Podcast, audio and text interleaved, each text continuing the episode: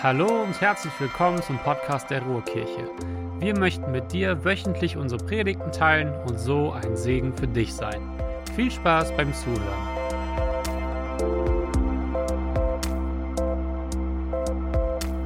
Ja, auch von mir einen wunderschönen guten Morgen. Schön, dass wir zusammen Gottesdienst feiern können, den zweiten Advent schon. Christina hat es gesagt und sei bereit, be ready. Das ist so das Thema meiner Predigt heute. Bereit sein für das Kommen von Jesus. Advent heißt ja Ankunft und im Advent geht es eben darum, für die Ankunft von Jesus bereit zu sein, sich darauf vorzubereiten. Die Adventszeit ist eine Vorbereitungszeit und ähm, ja, das ist das, was wir ja im Moment auch alle jetzt mehr oder weniger erleben, das Vorbereiten für Weihnachten, aber es ist auch noch mehr und darüber möchte ich heute sprechen. Wir feiern zu Weihnachten die Ankunft von Jesus vor etwa 2000 Jahren in der Krippe im Stall in Bethlehem, aber nicht erst zu dieser Zeit, vor 2000 Jahren betrat Jesus die Bühne der Weltgeschichte.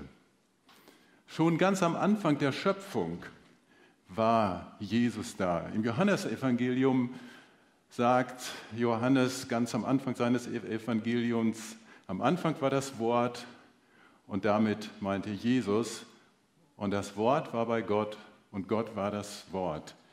Jesus ist Gott und nichts ist geschaffen, und es ist alles durch das Wort geschaffen. Also das, was der Vater, der Sohn und der Heilige Geist, haben sich zusammen ausgedacht, wie die Schöpfung sein sollte. Und Jesus war der, der es ausgeführt hat. Jesus war der Baumeister der Schöpfung. Er war von Anfang an da. Und dann in der Mitte der Zeit hat sich Jesus ganz klein gemacht. So klein, wie nur ein Mensch werden kann. Er wurde ein Säugling. Er wurde geboren in einem Dorf irgendwo auf dem Land, in Bethlehem, in einem Stall, in einer Höhle, in einfachsten Verhältnissen. Warum ist er gekommen? Weil sich die Menschen von Gott getrennt hatten, weil die Sünde sie von Gott getrennt hatten und Jesus den Weg frei gemacht hat, dass wir umkehren können zum Vater, dass der Weg zum Vater im Himmel wieder frei wird. Und das, das ist das, was die meisten von uns erlebt haben dass wir durch Jesus Christus Errettung und Erlösung erlebt haben. Aber wir warten auf eine weitere Ankunft von Jesus. Denn Jesus wird wiederkommen. Jesus wird wiederkommen am Ende der Zeit. Er wird sein Friedensreich, auf, sein Friedensreich aufrichten. Er wird als König und Herr auf diese Welt zurückkommen. Und darüber berichtet die Bibel an vielen Stellen. Schon die alttestamentlichen Propheten schreiben darüber, wie es sein wird, dass am Ende der Zeit ein, der Messias kommt, der Friedenskönig kommt und ein Friedensreich aufrichten wird. Und Jesus selbst spricht mit seinen Jüngern darüber. Ausführlich, kurz vor seinem Tod, vor seiner Kreuzigung, nimmt er sich Zeit und spricht mit seinen Jüngern darüber, wie es sein wird, wenn er wieder auf diese Erde zurückkommen wird. Das könnt ihr nachlesen in Matthäus 24 und 25, in Lukas 21, in Markus 13.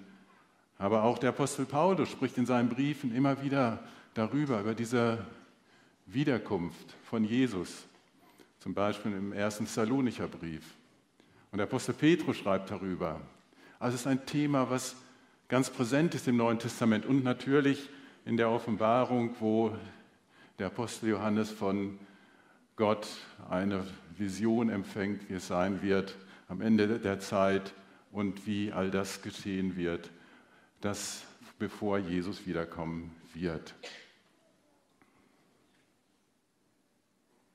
Also wir warten noch auf eine Ankunft von Jesus. Wann, wann wird diese sein?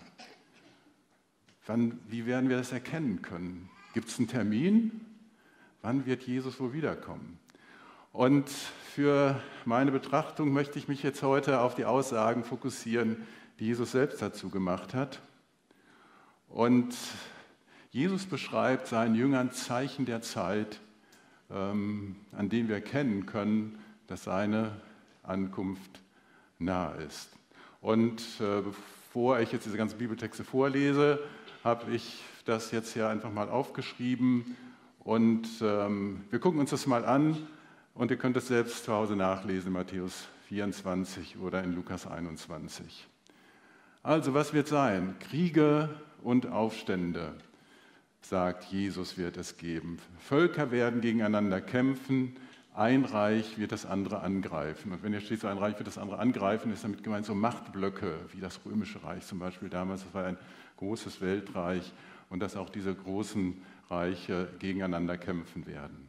Und wenn wir in unsere Zeit gucken, natürlich sehen wir an vielen Stellen Bürgerkriege, Aufstände. Es ist ja nicht nur der Ukraine-Krieg, nicht nur der Krieg im Nahost, der uns zurzeit beschäftigt und der ganz präsent in den Medien ist. Es gibt so viele andere Kriege auf dieser Welt. In, in Myanmar findet zurzeit oder auch schon seit über einem Jahr ein schlimmer, heftiger Bürgerkrieg statt, wo Zehntausende auf der, auf der Flucht sind, viele Menschen getötet werden und die Weltbevölkerung, wir bekommen kaum etwas davon mit. In Nordafrika toben weiter die Kriege im, im Sudan, in Libyen, im Norden von Nigeria oder Mali. Und so gibt es an vielen anderen Stellen in der Erde Kriege, von denen wir fast nichts mitbekommen. Ja, weil wir es vielleicht auch gar nicht alles verarbeiten könnten wenn wir das alles so sehen und hören und aufnehmen sollten.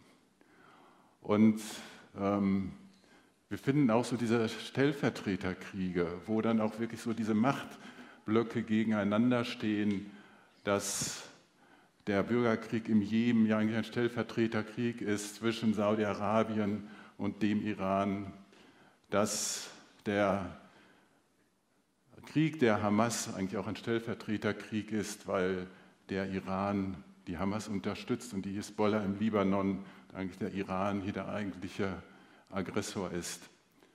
Und wenn wir es auf den Ukraine-Krieg sehen, dann ist es natürlich der Krieg zwischen der Ukraine und Russland, aber hinter der Ukraine steht auch der Westen und steht die NATO, die die Ukraine unterstützen im Krieg gegen Russland.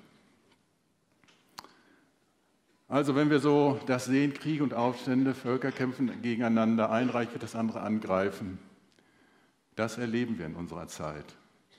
Und das erleben wir mehr als in vielen Zeiten, Jahrhunderten vorher.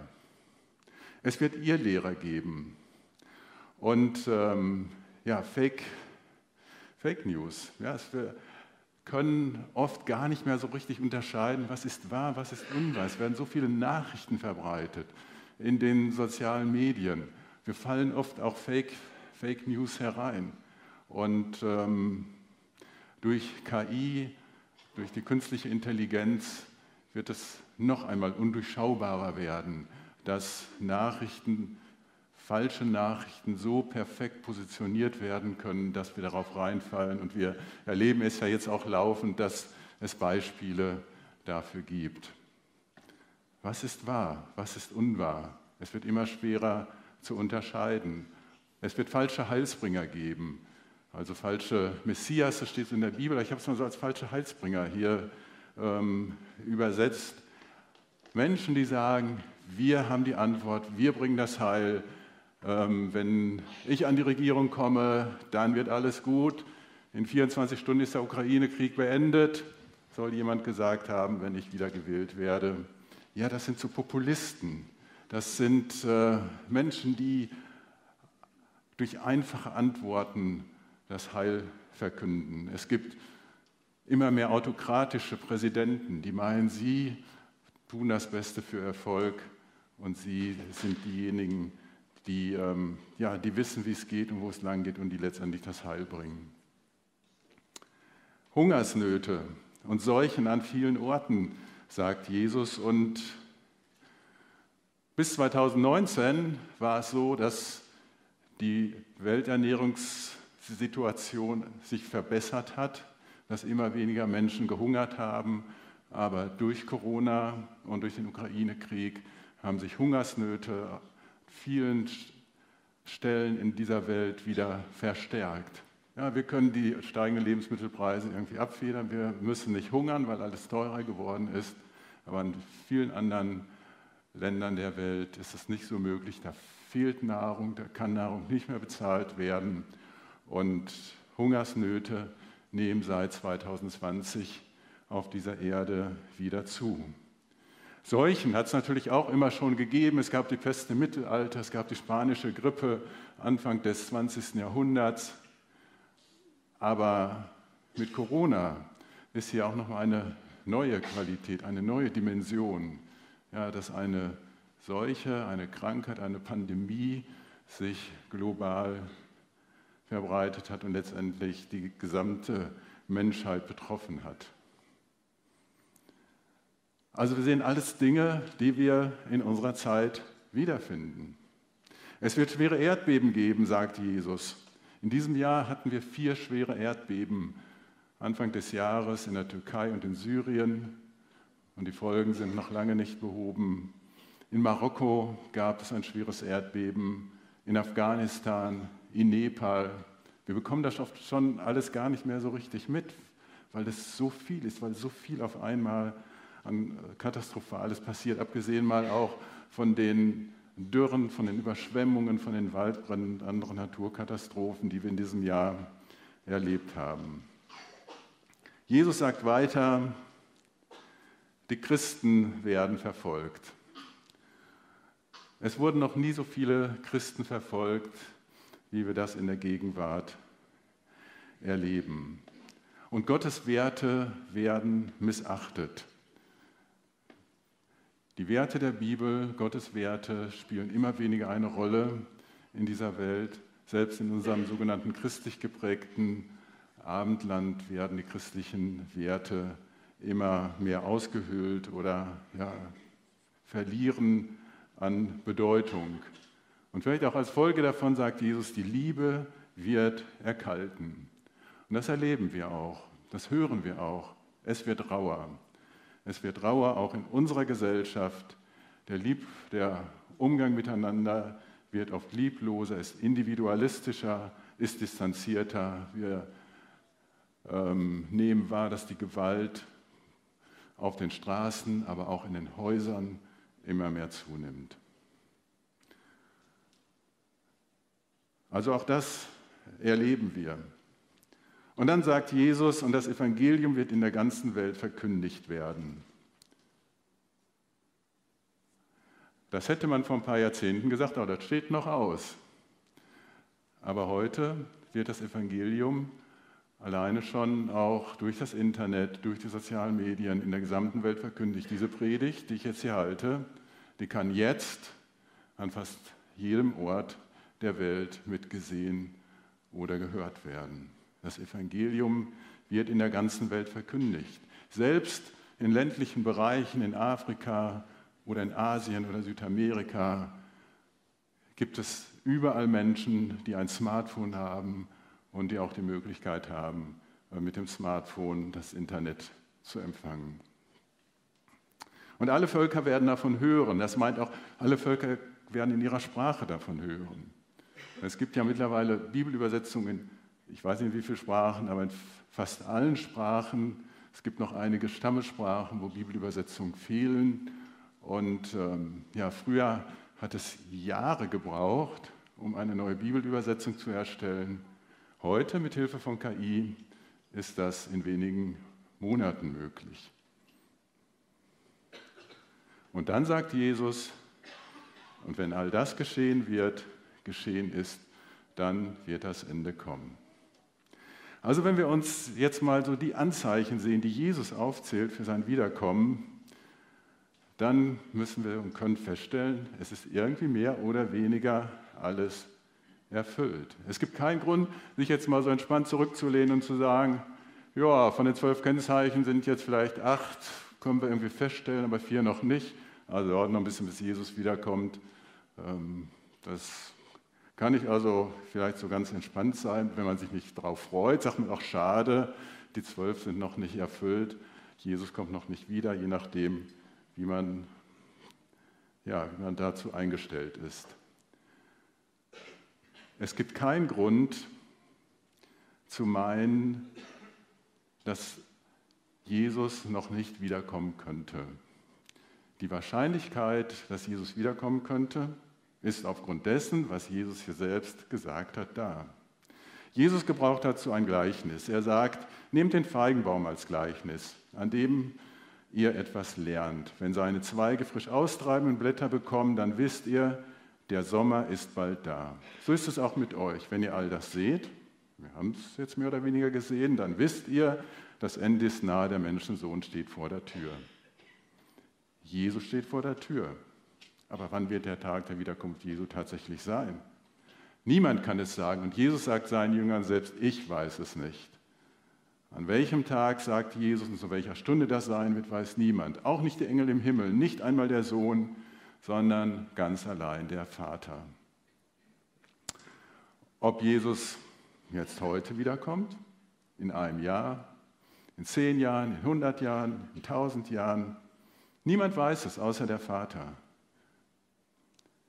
Aber die Zeichen der Zeit verraten mir, dass es eine Wahrscheinlichkeit gibt, dass Jesus schon bald wiederkommen könnte. Also will ich bereit sein. Ich will bereit sein für die Ankunft von Jesus. Und das ist so mein Anliegen, das ich heute Morgen habe, dass ich, solche, ich euch auch ermutigen möchte, dass ihr sagt, ganz egal wann es sein wird, ich will bereit sein, wenn Jesus wieder auf dieser Erde ankommt. Und wie wir bereit sein können, dazu möchte ich euch vier Tipps weitergeben, die uns helfen, für die Ankunft von Jesus bereit zu sein. Das erste ist, sei wachsam und nüchtern. Der Apostel Petrus schreibt im ersten Petrusbrief, darum macht euch bereit, be ready, macht euch bereit und gebraucht euren Verstand, bewahrt einen klaren Kopf, setzt eure Hoffnung ganz auf die Gnade, die euch zuteil wird, wenn Jesus Christus wiederkommt. Darum macht euch bereit, gebraucht euren Verstand, so die Luther sagt, seid nüchtern und wachsam, bewahrt einen klaren Kopf. Beobachte das Geschehen, das Weltgeschehen in deiner kleinen Welt und in der großen Welt. Schau mit offenen Augen in die Welt. Informiere dich in den Nachrichten, in Fachbeiträgen, in Büchern über die aktuellen Themen, über den Klimawandel, über Migration, über den Nahostkonflikt, über den Ukraine-Krieg, über den gesellschaftlichen Wandel, über künstliche, künstliche Intelligenz. Bilde dir eine Meinung, indem du dir die Themen nicht nur einseitig ansiehst von dem, wie es dir vielleicht passt oder wie du es etwas gelernt oder geprägt worden bist, sondern sieh dir die Themen von mehreren Seiten an. Folge nicht einfach den Populisten, den Stammtischparolen, die dir einfache Antworten auf schwierige Fragen versprechen. Wir möchten die Welt ja eigentlich übersichtlich und erklärbar haben, aber meistens ist es so nicht. Meistens sind die Dinge etwas komplexer und komplizierter. Und wir müssen uns die Mühe machen, verschiedene Seiten und Meinungen zu hören und uns damit auseinandersetzen. Und damit wir uns als Christen eine fundierte Meinung bilden können, müssen wir dabei auch die Bibel lesen. Denn die Bibel wird uns zu allen relevanten, auch zu allen relevanten aktuellen Themen auch etwas zu sagen haben. Wie gut kennst du dich in der Bibel aus? Ein bekanntes Zitat von Johannes Rau, früherer Bundespräsident. Man muss Bibel und Zeitung lesen. Gut, Zeitung liest heute kaum noch einer. Also man könnte sagen, man muss Bibel lesen und die Nachrichten in den unterschiedlichen Medien ähm, verfolgen. Aber ich lese mal jetzt so dieses Zeitungszitat von Johannes Rau weiter. Man muss die Bibel lesen, damit man die Zeitung versteht. Die Zeitung verwirrt einen, wenn man sie nicht liest auf der Basis dessen, was die Bibel als Menschenbild und an Zukunftsperspektive hat. Wenn man das aus dem Blick verliert, dann wird man, wie der Apostel Paulus sagt, hin und her getrieben vom Wind der Meinungen. Bibel lesen und Nachrichten lesen. Du kannst zum Beispiel den Nahostkonflikt nicht verstehen, ohne dich mit den Hintergründen und der Geschichte auseinandergesetzt zu haben und ohne gleichzeitig die Bibel zu diesem Thema studiert zu haben. Du musst den großen Heilsplan Gottes verstanden haben, Gottes Plan mit den Juden, mit den Nichtjuden. Als Christ kannst du dir keine fundierte Meinung zu den gesellschaftlich relevanten Themen machen, ohne dich wirklich differenziert damit auseinandergesetzt zu haben, ohne verschiedene Meinungen gehört zu haben und ohne zu wissen, was die Bibel eigentlich dazu zu sagen hat. Zum Thema Migration solltest du dich auch aus verschiedenen Perspektiven mit dem Thema beschäftigt haben. Dich mit den verschiedenen Herkunftsländern, aus denen Menschen zu uns kommen, beschäftigt haben. Du solltest persönlich Kontakt zu Menschen haben, die zu uns gekommen sind, die geflüchtet sind. Und auf der anderen Seite solltest du wissen, was die Bibel zum Thema Flucht und Vertreibung sagt. Ich bin oft darüber erschrocken, wie wenig und undifferenziert meine Gesprächspartner über politische und gesellschaftliche Themen Bescheid wissen. Und ich bin oft auch darüber erschrocken, wie dünn die Bibelkenntnis ist. Und ich ermutige euch, beides, an beiden Seiten zu lernen, euch gesellschaftlich und politisch zu informieren und die Bibel zu lesen und beides in einen Zusammenhang zu bringen. Um in unserer Zeit einen klaren Blick zu haben, ist es wichtig, dass wir wachsam und nüchtern sind, unseren Verstand gebrauchen und uns dabei vom Geist Gottes leiten lassen.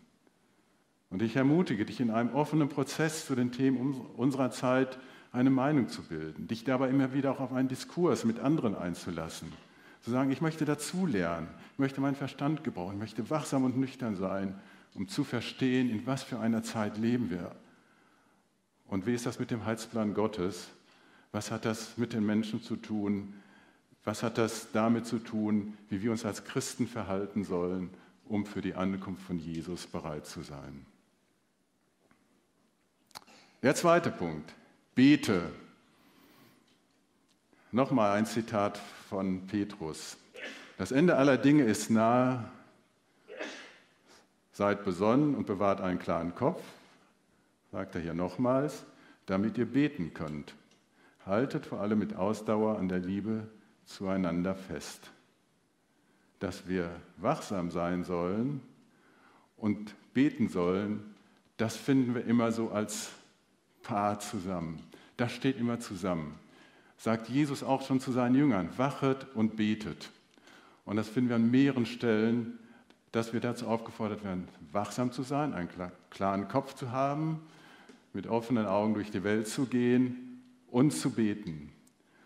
Und das gehört zusammen. Das gehört zusammen, dass wir die Dinge, die wir wahrnehmen in unserer Welt, mit denen wir uns auseinandersetzen, dass wir mit diesen Dingen ins Gespräch, ins Gespräch mit Gott gehen und ihn fragen, Gott, was denkst du darüber? Und dass wir dann anfangen, dafür zu beten. Und ich glaube, dass hier eben weniger das Gebet für mich selbst, für meine Gesundheit, für mein Wohlbefinden, für meine Entscheidung gemeint ist. Auch dafür können und sollen wir natürlich beten.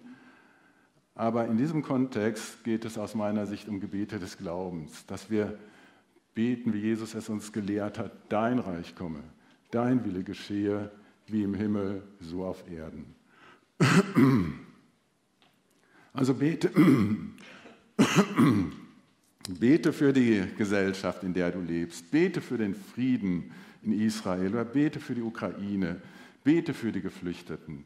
Nimm diese Dinge und bring sie ins Gebet und sprech die Verheißung und die Wahrheiten Gottes aus. Bete Gebete des Glaubens. Und es ist gut und wichtig, dass wir als Ruhrkirche viele Angebote, Möglichkeiten zum gemeinsamen Gebet haben. Denn das gemeinsame Gebet hat noch einmal eine besondere Kraft. Mir ist es darum so wichtig, dass ich, wenn ich irren kann, jeden Montag hier um halb sieben bin, wo wir uns treffen, um für die Ruhrkirche zu beten. Und immer wenn wir uns hier montags oder oft, wenn wir uns montags treffen zum Gebet, dann haben wir auch immer so eine Zeit, wo wir in der Stille sind und fragen, Gott, hast du irgendeinen Eindruck von uns, für uns? Erinnerst du an, uns an etwas? Möchtest du uns irgendwas zeigen oder sagen? Und so oft hören wir immer wieder dieses Wachet und betet. Und ja, mir ist daher diese Zeit ganz wichtig, die Zeit am Montagabend, hier zu sein, um zu beten. Und ich möchte dich ermutigen, dass du dir auch Zeiten nimmst, Zeiten in deinen Kalender einträgst, wo du sagst, ja, ist eine Zeit, die nehme ich mir, um ganz bewusst und konkret zu beten für unsere Kirche, für unsere Stadt, für unsere Welt und mach es am besten mit anderen zusammen, denn das gemeinsame Gebet hat noch einmal eine besondere Kraft. Das dritte, sei brennend. Wie das hier in unserem Zusammenhang gemeint ist, beschreibt Jesus in seiner Wiederkunftsrede in einem Gleichnis, das Gleichnis von den zehn Jungfrauen. Bei den Juden war es Brauch, dass der Bräutigam am Abend, das war um Mitternacht, zum Haus der Braut kam, wo ihre Brautjungfern ihr halfen. Wenn die Ankunft des Bräutigams angekündigt wurde, gingen die Jungfrauen mit den Lampen nach draußen, um einen Weg ins Haus und zur Feier zu erleuchten. Und dieses Gleichnis lese ich euch jetzt einmal vor. Wenn das Himmelreich kommt, und damit ist gemeint, also wenn die Wiederkunft von Jesus kommt, dann wird es sein wie folgendes Gleichnis. Zehn, zehn Brautjungfern nahmen ihre Fackeln und gingen hinaus, um den Bräutigam zu empfangen. Fünf von ihnen waren dumm, die anderen fünf waren klug. Die dummen Jungfrauen nahmen zwar ihre Fackeln mit, aber kein Öl. Die klugen Jungfrauen dagegen nahmen zusammen mit ihren Fackeln auch Krüge mit Öl mit. Doch der Bräutigam verspätete sich. Die Brautjungfern wurden müde und schliefen ein. Mitten in der Nacht weckte sie der Ruf, seht doch, der Bräutigam kommt, geht hinaus, um, um ihn in, in Empfang zu nehmen. Da standen alle Brautjungfern auf und machten ihre Fackeln bereit. Die dummen Brautjungfern sagten zu den Klugen, gebt uns von eurem Öl, sonst gehen unsere Fackeln sofort wieder aus. Aber die klugen Brautjungfern antworteten, das geht nicht, das Öl reicht nicht aus für uns und für euch. Geht doch zu den Händlern und kauft euch selbst welches. Die dummen Jungfrauen gingen los, um Öl zu kaufen. Inzwischen traf der Bräutigam ein. Die klugen Brautjungfern, die vorgesorgt hatten, gingen mit ihm zum Hochzeitsfest. Hinter ihnen wurde die Tür geschlossen.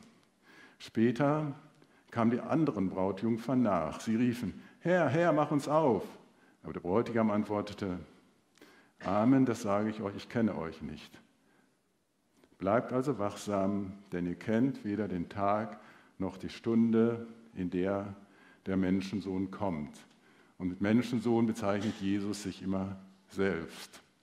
Also, denn ihr kennt weder den Tag noch die Stunde, in der Jesus wiederkommt. Bereit für die Ankunft von Jesus zu sein, heißt wachsam zu sein, vorbereitet zu sein, heißt brennend zu sein. Brennst du? Brennst du für Jesus? Ist dein Glaube noch leidenschaftlich und brennend? Damit unser Glaube brennt, braucht das Feuer unseres Glaubens Öl. Wie schnell passiert es, dass die Flamme meines Glaubens nur noch ein kleines Licht ist? Wie können wir die Flamme unseres Glaubens wieder neu zum Brennen bringen? Das Öl ist biblisch gesehen auch ein Bild für den Heiligen Geist. Und passenderweise kam der Heilige Geist zu Pfingsten mit Feuerzungen auf die Apostel und erfüllte sie. Der Heilige Geist hält meinen Glauben am Brennen. Und deswegen öffne ich mich jeden Morgen für den Heiligen Geist und ich bete darum, dass der Heilige Geist, der in mir ist, ja, dass er mich immer mehr erfüllt, dass ich bereit bin, mich dem, der Führung und dem Willen des Heiligen Geistes ja, auszuliefern, ihm zu folgen. Es ist so wichtig, dass wir uns jeden Morgen, jeden Tag neu vom Heiligen Geist mit diesem Öl füllen lassen, damit wir vorbereitet sind, damit unser Öl nicht ausbrennt und wir plötzlich ohne dastehen. Der Heilige Geist erfüllt uns ja nicht nur mit diesem Feuer, mit dieser Leidenschaft des Glaubens, sondern auch mit der, dem Feuer und der Leidenschaft der Liebe Gottes. Durch den Heiligen Geist sind wir mit der Liebe Gottes erfüllt. Und es ist nicht zufällig, dass der Apostel Petrus in dem eben zitierten Wort zum Beten im Kontext der Wiederkunft Jesu auch über das Festhalten an der Liebe spricht. Denn das hatte ich gerade erstmal übergangen. Aber jetzt lesen wir das nochmal. Das Ende aller Dinge ist nahe. Seid besonnen und bewahrt einen klaren Kopf, damit ihr beten könnt. Haltet vor allem mit Ausdauer an der Liebe zueinander fest. In einer Zeit, wo die Liebe immer mehr kaltet, ist es so wichtig, dass wir uns immer wieder mit der Liebe Gottes füllen lassen durch den Heiligen Geist und dass wir an dieser Liebe festhalten und dass wir dadurch einen Unterschied machen und Licht in dieser Welt sind, die immer kälter wird. Wie sieht es bei dir aus? Brennst du für Jesus? Bist du leidenschaftlich unterwegs für Jesus? Ist deine Flamme klein geworden, vielleicht nur noch ein glimmender Docht? Wie tröstlich ist es, dass Gott sagt, dass er den glimmenden Docht nicht auslöschen will. Er will ihn neu entzünden. Er will ihn bei dir neu entzünden. Öffne dich, öffne dich doch heute wieder für die Liebe Gottes, für den Heiligen Geist. Lass dich neu erfüllen, entscheide dich, neu dich Jesus zu öffnen und brennend und leidenschaftlich für ihn zu sein.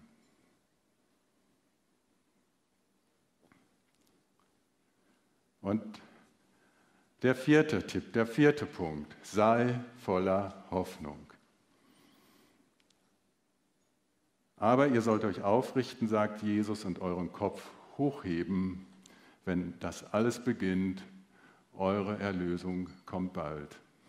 Wenn all diese Zeichen geschehen, die uns ja auch Angst machen, dann ist das für uns nicht der Weltuntergang, sondern dann ist das für uns die Erlösung, die Rettung, dann ist es für uns der Start des Friedensreiches von Jesus. Es ist unsere Erlösung. Ja, die Zeit, in der wir leben, die macht uns Angst, die macht mir Angst. Der Krieg in der Ukraine, der Krieg im Gazastreifen, die Klimakatastrophe, der gesellschaftliche Wandel, all das bereitet mir Sorge, all das macht mir Angst, all das macht mich unsicher. Wohin wird sich das alles noch entwickeln? Wird es einen Atomkrieg geben, einen dritten Weltkrieg? Haben wir unseren Kindern und Enkelkindern durch die Ausbeutung der Schöpfung die Lebensgrundlagen geraubt? Werden die Katastrophen, die durch den Klimawandel sichtbar werden, werden sie uns in Deutschland auch demnächst noch viel stärker betreffen? Viele unter uns sind ja noch dabei, ihr Leben aufzubauen, Familie zu gründen. Werden so viele Kinder geboren und unter uns und wachsen auf. Und da können wir uns ängstlich fragen, in was für eine Zeit werden denn unsere Kinder und Enkelkinder geboren? Welche Zukunft wird sie erwarten, wenn wir all das sehen? Jesus sagt, in der Welt habt ihr Angst. Ja, das weiß Jesus. Ja, wir haben in der Welt Angst. Ich habe in der Welt Angst. Aber fast Mut, sagt Jesus, ich habe die Welt besiegt. Und dieses Wort fasst Mut. Fürchte dich nicht, hab keine Angst. Wie oft lesen wir das in der Bibel, dass Gott das seinen Leuten zusagt, dass Gott dir das zusagt. Hab keine Angst. Fürchte dich nicht. Das ist ja auch die Botschaft der Engel zu Weihnachten. Fürchte dich nicht. Der Blick auf die Bedrohung, der Blick auf all das Schlimme, was in unserer Welt geschieht und sich noch entwickeln könnte, das ist der Blick in die eine Richtung. Aber es gibt auch noch eine andere Blickrichtung. Das ist der Blick nach oben. Schau nicht nach unten auf das, was irgendwie alles geschieht und was dir Angst macht. Jesus ermutigt und sagt, heb den Kopf, schau nach oben, schau auf mich, fokussiere dich auf mich, hab keine Angst, ich bin mit dir. Sei zuversichtlich und getrost, unsere Erlösung kommt bald. Die Zukunft ist nicht nur schlimm, sie ist nicht nur gefährlich und voller Risiken. Und im Kontext unseres Themas sehe ich zwei Aspekte, die Hoffnung und Zuversicht geben. Jesus sagt ja, wir haben gerade schon drüber, oder ich habe gerade schon drüber gesprochen, das Evangelium wird bis in die letzten Winkel der Erde verkündigt. Das heißt doch, die Gemeinde Jesu wird wachsen. Sie wird weltweit wachsen und sie wird sich ausbreiten. Wir dürfen das hier erleben. Die Gemeinde Jesu wächst mitten in dieser Zeit. Das Reich Gottes ist nicht aufzuhalten. Und wir werden es noch viel mehr erleben, dass Menschen weltweit zum Glauben kommen, dass die Gemeinde Jesu weltweit immer größer wird und wachsen wird. Die Gemeinde Jesu wird nicht zu stoppen sein. Sie wird wachsen. Gottes Reich wird kommen und wird wachsen. Und dafür sollen wir beten. Und dann wird ja diese Ankunft Jesu, und das haben wir gerade auch in diesem Gleichnis von den zehn Brautjungfern gehört, mit einer Hochzeit verglichen. Die Gemeinde Jesu ist die Braut. Und wie wird die Braut sein, wenn Jesus wiederkommt? Wird sie verschüchtert, versteckt, verhärmt, ängstlich, irgendwo in einer Ecke verkrochen sein? Nein, sie wird wunderschön sein. Die Braut Jesu, die Gemeinde, sie wird vorbereitet sein. Sie wird herrlich sein. Sie wird wunderschön sein. Nicht schwach, nicht angsterfüllt, nicht kränklich. Sie wird in einem wunderschönen Hochzeitskleid dort sein und Jesus entgegengeführt werden. Das macht doch Hoffnung, dass wenn wir mit Jesus unterwegs sind, wenn wir in seiner Gemeinde unterwegs sind, dann gibt es auch noch eine andere Wirklichkeit. Eine Wirklichkeit, dass Jesus sein Reich baut und dass Jesus seine Gemeinde wunderschön machen wird. Mag sich auch auf der einen Seite die Finsternis immer weiter ausbreiten, so wird sich umso mehr auch das Reich Gottes, das Licht ausbreiten. Und deswegen dürfen wir im Blick auf die Zukunft für uns und unsere Kinder hoffnungsvoll und zuversichtlich sein, weil Jesus alles zu einem guten Ende führen wird weil Jesus immer noch alles in seinen Händen hält und durch alle Wirren der Zeit sein Reich baut, seine Gemeinde baut und sie wunderschön vollenden wird. Jesus verspricht, dass er immer bei uns sein wird. Bevor Jesus zum Himmel auffuhr, verabschiedete er sich von seinen Jüngern und gab ihnen den sogenannten Missionsbefehl mit auf den Weg. Und damit will ich schließen. Jesus kam zu ihnen, zu den Jüngern, und er sagte, Gott hat mir alle Macht gegeben im Himmel und auf der Erde. Lass uns nochmal an dieser Aussage, dass wir da nochmal, das jetzt nochmal hören, dass Jesus das seinen Jüngern sagt und damit auch uns, die, hier, die er sozusagen hier auf der Erde zurückgelassen hat. Gott hat mir, Jesus hat alle Macht im Himmel und auf der Erde. Und das gilt heute genauso. Darauf dürfen wir bauen, darauf können wir festhalten.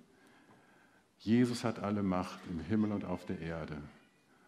Und deswegen, weil das so ist, in diesem Bewusstsein, in diesem Jesus-Bewusstsein, geht nun hin zu allen Völkern und ladet die Menschen ein, meine Jünger und Jüngerinnen zu werden. Tauft sie im Namen des Vaters und des Sohnes und des Heiligen Geistes und lehrt sie alles zu tun, was ich euch geboten habe. Das ist der Auftrag, den Jesus uns gegeben hat und der gilt bis heute genauso. Und als Ruhrkirche haben wir uns das für uns so übersetzt. Unsere Kirche existiert, damit Menschen den lebendigen Gott kennenlernen, im Leben mit Jesus wachsen und ein Zuhause finden. Und das wollen wir tun. Und damit wollen wir nicht aufhören. Jesus sagt in einem Gleichnis in seiner Wiederkunftsrede, der ist bereit, den Jesus bei seiner Ankunft treu bei der Arbeit an seinem Auftrag vorfindet. Der ist bereit, den Jesus, wenn er wiederkommt, treu an seiner Arbeit, an dem Auftrag von Jesus vorfindet. So, lass uns treu sein. Treu sein und diesem Auftrag von Jesus folgen. Und wenn er wiederkommt und wir gerade mitten dabei sind, seinen Auftrag zu erfüllen, dann sind wir bereit. Und dann sagt Jesus, seid gewiss, ich bin immer bei euch jeden Tag bis zum Ende der Welt. Jesus ist bei uns, jeden Tag. Jesus ist heute bei dir, bei mir und bei uns. Deswegen brauchen wir uns nicht zu fürchten, deswegen können wir getrost und unverzagt sein. Und deswegen bleiben wir dabei und wir machen weiter, arbeiten weiter am Reich Gottes und wir sind dabei nüchtern und wachsam. Wir beten treu und mit Glauben. Wir lassen uns immer wieder vom Kraft des, von der Kraft des Heiligen Geistes und von Gottes Liebe erfüllen. Und wir tun dies mit Hoffnung und Zuversicht auf Jesus, der alles zu einem guten Ende führen wird. Ich möchte beten. Herr Jesus Christus, ich danke dir, dass wir darauf ja, vertrauen können und schauen können, dass du nicht nur zu Weihnachten gekommen bist, sondern dass du von Anfang an warst und dass du am Ende der Zeit wiederkommen wirst. Und dass deine Wiederkunft nicht etwas ist, wovor wir uns fürchten müssen, sondern worauf wir uns freuen können. Du wirst alles zu einem guten Ende führen. Wir brauchen keine Angst davor zu haben, weil du uns darauf vorbereitest. Und so lass uns auch diese Adventszeit nehmen, dass wir uns auf dein, dass wir auf dein Kommen vorbereitet sind, dass wir bereit sind, dass du wieder kommst. Und bitte dich, Herr, dass du uns begegnest in unserer Angst, in unseren Befürchtungen, die wir haben, dass du uns Zuversicht gibst, dass du uns Hoffnung und Glauben schenkst und dass du uns neu entzündest, wo die Flamme unseres Glaubens und unserer Liebe klein geworden ist, dass wir wieder ja, zu einer kräftigen Flamme werden, dass wir mit Leidenschaft für dich ganz neu erfüllt werden. Und dass du uns hilfst, mit offenen Augen in dieser Welt zu leben und das, was wir in dieser Welt sehen, in Beziehung bringen können mit dem, was wir in deinem Wort lesen. Lass uns wachsam und nüchtern sein, voller Glauben und Zuversicht.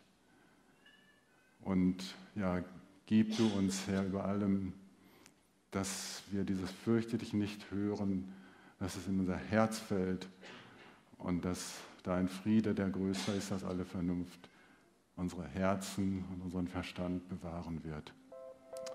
Amen. Wir hoffen, dass du eine gute Zeit hattest. Wenn du uns näher kennenlernen möchtest oder mehr erfahren möchtest, besuche gerne www.ruhrkirche.com. Sei gesegnet.